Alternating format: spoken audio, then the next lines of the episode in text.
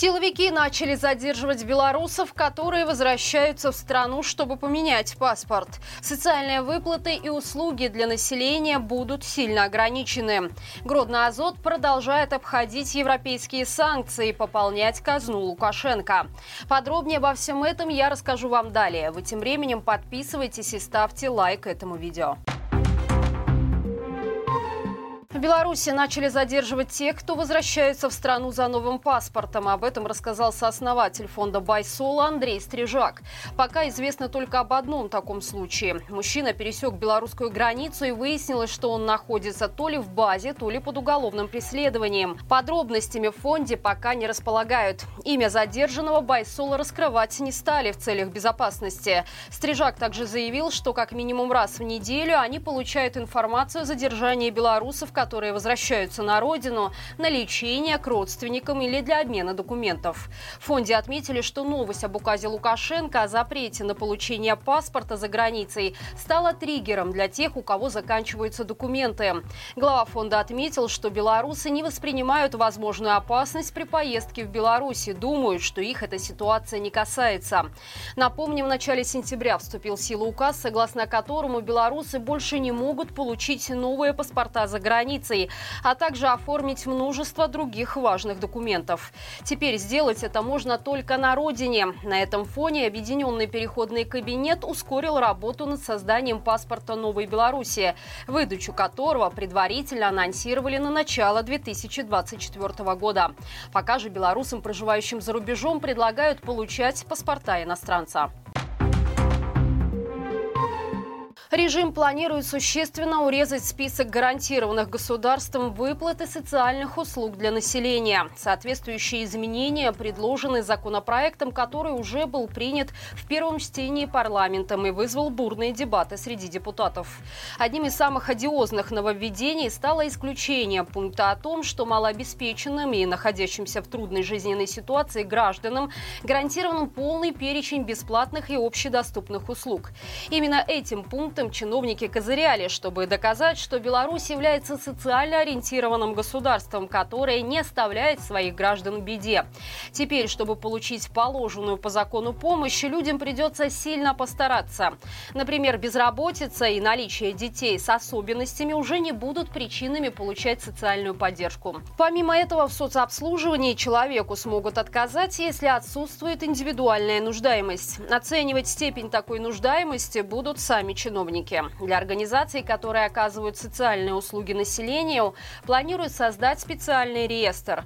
Без включения в него работать с людьми будет невозможно. Зато соцуслуги станут доступны по телефону и интернету. Как это поможет тем, кому здесь и сейчас нужна крыша над головой и еда, не совсем понятно. Ровно два года назад в Минске произошла трагедия, которая внесла жизнь 31-летнего Андрея Зельтера. Тогда в его квартиру ворвалась группа силовиков в штатском. Мужчина встретил их с охотничьим ружьем и начал стрелять. В результате перестрелки погиб он сам, а также сотрудник КГБ. В момент инцидента с ним в квартире находилась его жена Мария Успенская, которая снимала происходящее на телефон.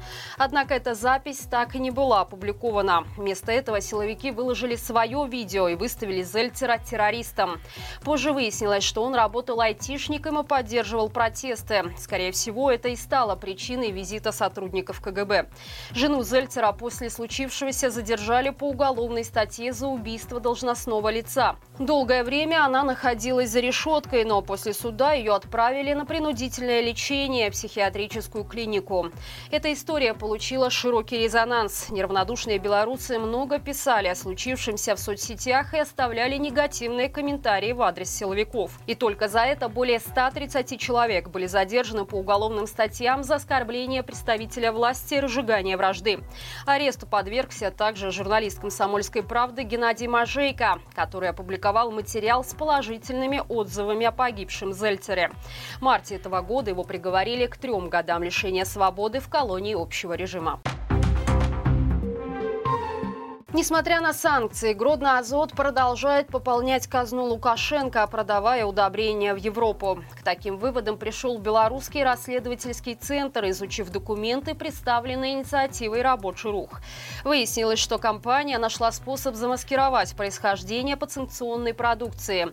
Для этого она использовала фирмы прокладки и схемы обхода через Узбекистан. Интересно, что за организациями, которые помогают Гродно-Азоту, стоит украинский бизнесмен Александр Коренев Кореницын. Расследователи также предполагают, что предприятие использует и варианты с белорусскими фирмами-прокладками, чтобы продавать свою продукцию в Европу. Как и в случае с узбекским обходным путем, в Беларуси появляются фиктивные компании, которые якобы производят продукцию самостоятельно. Однако загвоздка в том, что удобрения на основе аммиака в Беларуси делают исключительно на азоте. И это просто часть преступной схемы. В итоге за 6 месяцев этого года только Польша Польша импортировала более 6 тысяч тонн карбамита на сумму около 3 миллионов евро, а Литва закупила удобрений более чем на полмиллиона. По мнению представителей рабочего руха, из-за недостатка контроля санкции превращаются в полумеры, хотя предназначены быть рычагом давления на режим, в заложниках у которого находятся работники предприятия. Школьников начнут угощать белорусским клоном китайских конфет, которые впечатлили Колю Лукашенко во время поездки в Поднебесную. В ближайшее время коммунарка начнет поставку дрожжей сухого молока комбинатом школьного питания. Представители фабрики отмечают, что в одном пакете конфет будет содержаться целый стакан молока. Таким образом, белорусские ученики якобы смогут приобщиться к китайской культуре. Интересна предыстория этого ноу-хау. По легенде, восточные угощения в нашу страну привез Николай Лукашенко и угостил ими папу. Того сладости не впечатлили, но он решил, что дети с огромным удовольствием будут употреблять это лакомство. Как водится, в Беларуси заявление самоназванного отца нации сразу берут на карандаш. Поэтому экспериментальную партию отечественного клона китайских конфет выпустили по горячим следам. За неимением оборудования для производства делали их на предприятии Белмедпрепараты. И на вид они ничем не отличались отличались от ибупрофена или фенибута. Россиянин, который более двух месяцев живет в Минском аэропорту, наконец вернется домой. Эту историю мы рассказывали неделю назад, и она получила счастливое продолжение.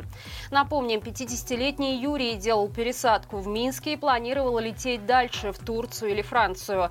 Однако из-за перевеса багажа сделать это у него не получилось. Так как денег на доплату за дополнительные вещи, а также на новый билет у россиянина не было, он на несколько месяцев застрял застряла в аэропорту. Все это время местные работники, да и сами пассажиры приносили Юрию еду. На днях сотрудники МВД нашли его родственников и связались с ними. Оказалось, что это не первый случай, когда мужчина улетает в другие страны, но вместо экскурсии по достопримечательностям остается в аэропорту и живет в них месяцами. Родные россиянина пообещали перевести деньги на билет и помочь ему вернуться домой.